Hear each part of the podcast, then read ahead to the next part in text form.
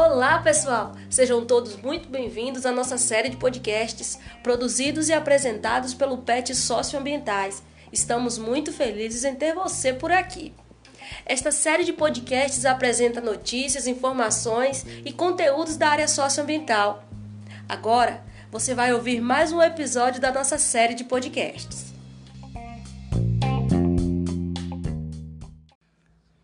Olá pessoal, eu sou Luciano Leite, estudante do terceiro semestre de Engenharia de Pesca pela Universidade Federal do Recôncavo da Bahia e integrante do PET Socioambientais, UFRB. Sejam bem-vindos a mais um episódio da série de podcasts socioambientais. Neste episódio, que tem como título Hidroponia, a vida sobre as águas, teremos uma conversa bastante legal sobre esse assunto que é promissor. E aí, ficou curioso para saber o que é essa tal de hidroponia? Conseguiu ter alguma ideia do que seja apenas com o título do podcast? Bom, continue conosco e venha conhecer ou saber mais sobre esse sistema que a cada dia vem se expandindo e gerando renda para pequenas propriedades. Para falar sobre esse tema, temos aqui duas estudantes de engenharia florestal da UFRB. Meninas, por favor, se apresentem-se. Oi, gente! É um prazer estar aqui mais uma vez para dar minha singela contribuição para essa série de podcasts socioambientais. Meu nome é Thaís Souza e sou estudante do décimo semestre do curso de Engenharia Florestal e também integro o PET Socioambientais. Olá, Luciano. Olá, Thaís e todos os nossos ouvintes. Meu nome é Luana Andrade e curso o décimo semestre de Engenharia Florestal pela UFRB. Também é um prazer imenso para mim participar novamente dessa série tão legal do PET Socioambientais, do qual faço parte com muito orgulho. Sejam bem-vindas, meninas. Tenho certeza que a nossa conversa será bastante enriquecedora para o nosso público. Vamos fazer o seguinte: para ser mais dinâmico, vocês podem começar fazendo uma contextualização sobre o tema para que todos entendam o que é a hidroponia, suas vantagens e desvantagens e o que é necessário para realizar um sistema hidropônico.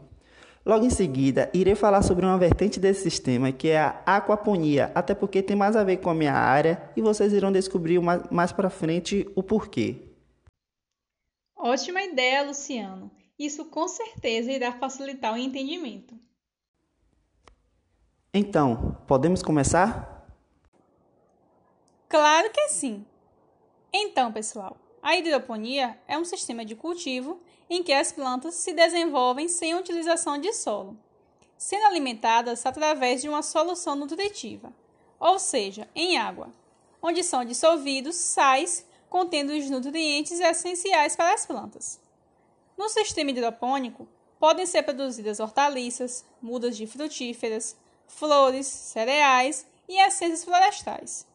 Em geral, dá-se o nome de cultivos hidropônicos àqueles em que a nutrição das plantas é feita por meio de uma solução aquosa, que contém todos os elementos essenciais ao crescimento em quantidades e proporções definidas, e isentas de quantidades elevadas de elementos potencialmente tóxicos.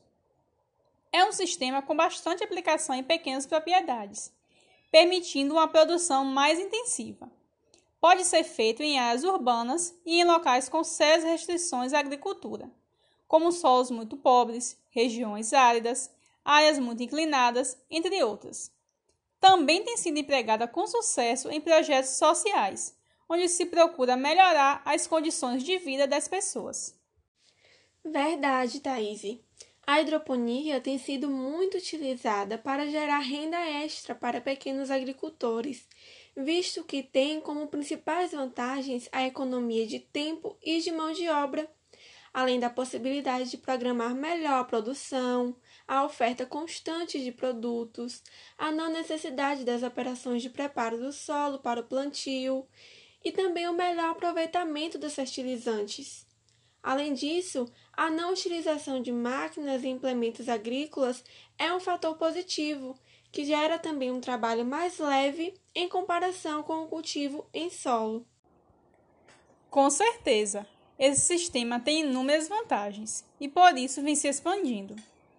Além disso, pesquisas vêm sendo desenvolvidas para tornar a produção mais eficiente, graças à criação de equipamentos apropriados e estudos sobre a nutrição das plantas, com a criação de fórmulas específicas para diversas culturas, o que permitiu que várias espécies de plantas pudessem ser cultivadas em sistema hidropônico.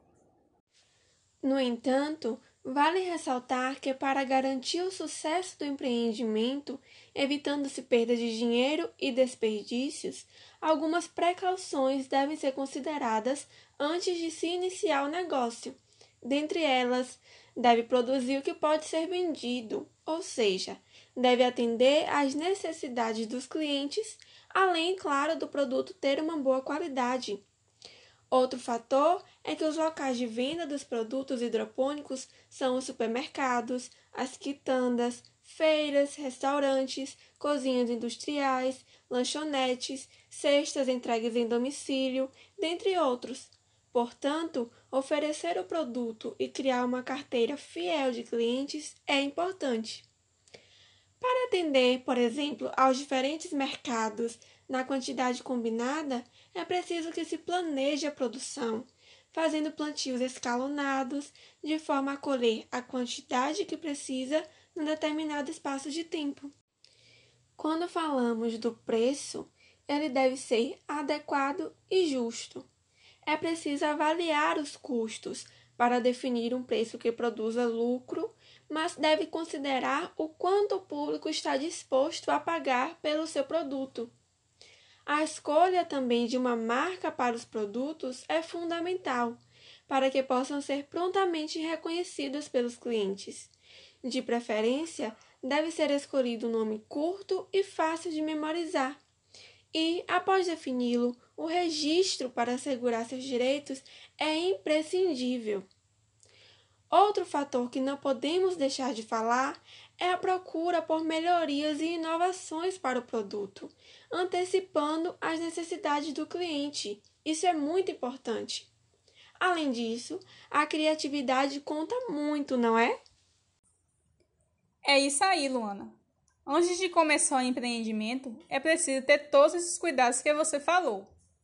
Além disso, para implementar esse sistema, é necessário alguns equipamentos e condições, como estruturas de cultivo, a depender do sistema utilizado, água de boa qualidade, adubos comprados em casas especializadas em hidroponia, pHmetro, condutivímetro, balança, local para abrigar todos os materiais e é recomendável também ter uma estufa agrícola. Parece muita coisa, né? Realmente, os custos iniciais da hidroponia podem ser elevados, dependendo da sua escala pois é preciso que se utilize equipamentos mais sofisticados e precisos, que são mais caros do que os utilizados em sistemas convencionais. Contudo, os resultados provindos desse sistema de cultivo são muito satisfatórios, e cada vez mais os produtores têm utilizado a hidroponia. Sim, Thaís. É bom ressaltarmos que os custos iniciais podem ser satisfatoriamente compensados a longo prazo pois esse sistema possibilita maiores ganhos econômicos e ambientais. Para isso, é importante haver conhecimento técnico e fisiológico. O agricultor precisa ficar atento à escolha das espécies de plantas mais adequadas e à aplicação correta de fertilizantes e materiais básicos para se obter sucesso com o cultivo hidropônico. Ademais, deve conhecer o meio em que vai cultivar, pois, conhecendo o ambiente, ele estará apto para tomar as devidas decisões que serão responsáveis por aumentar a produção e contribuir para uma maior eficiência dos nutrientes de que dispõe. Por falar em nutrientes, Luciano, você tem uma informação importante sobre como incrementar ainda mais esse sistema, não é mesmo? Excelente informações as que vocês trouxeram, meninas. Sim, Luana. Como eu tinha dito no início, agora eu vou falar um pouco sobre a aquaponia. Afinal, ela é uma forma de agregar ainda mais a hidroponia. É, a aquaponia é definido como a integração da aquicultura com a hidroponia e cada vez mais vem se consolidando a nível mundial como uma atividade de grande importância para a economia rural e, e o resultado disso é que ela deixa de ser indicada apenas para a produção em pequena escala.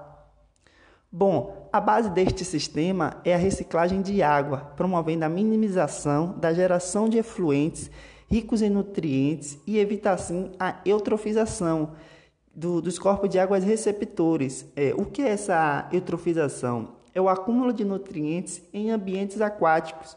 Resumindo, é a poluição dos ambientes aquáticos ali próximo. Bom, em geral, os sistemas de aquaponia são constituídos basicamente pelo, pelos tanques para a criação de peixe, é, filtros para tratamento de, da água e pela bancada de hidroponia. É, em todos os sistemas de aquaponia, os tanques de criação de peixes são interligados a um módulo de filtragem.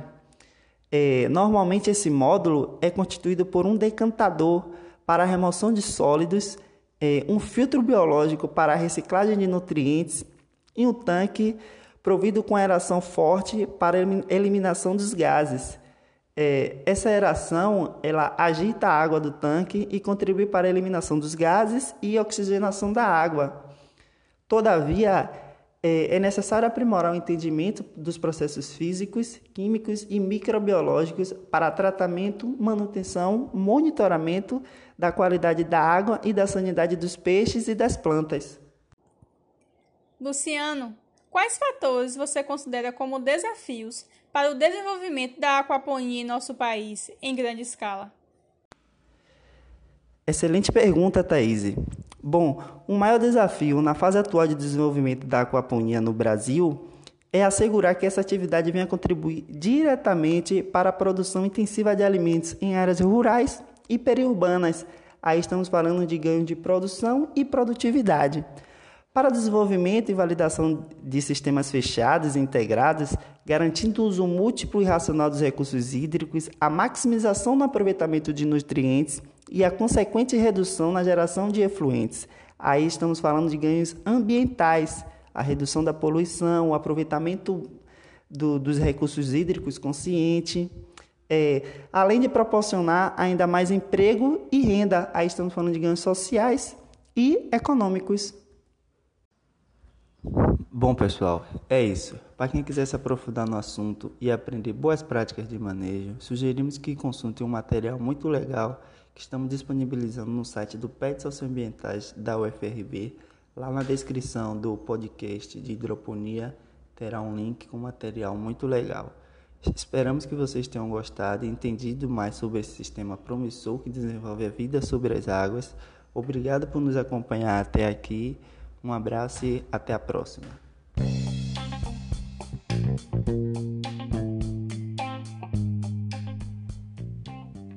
Chegamos ao final de mais um episódio da nossa série de podcasts socioambientais. Obrigada por ter estado conosco. Para ficar por dentro dos nossos conteúdos e atividades, basta seguir nosso perfil do Instagram, PET Socioambientais, tracinho UFRB e também o nosso site oficial www.ufrb.edu.br barra pets socioambientais. A gente se vê por lá.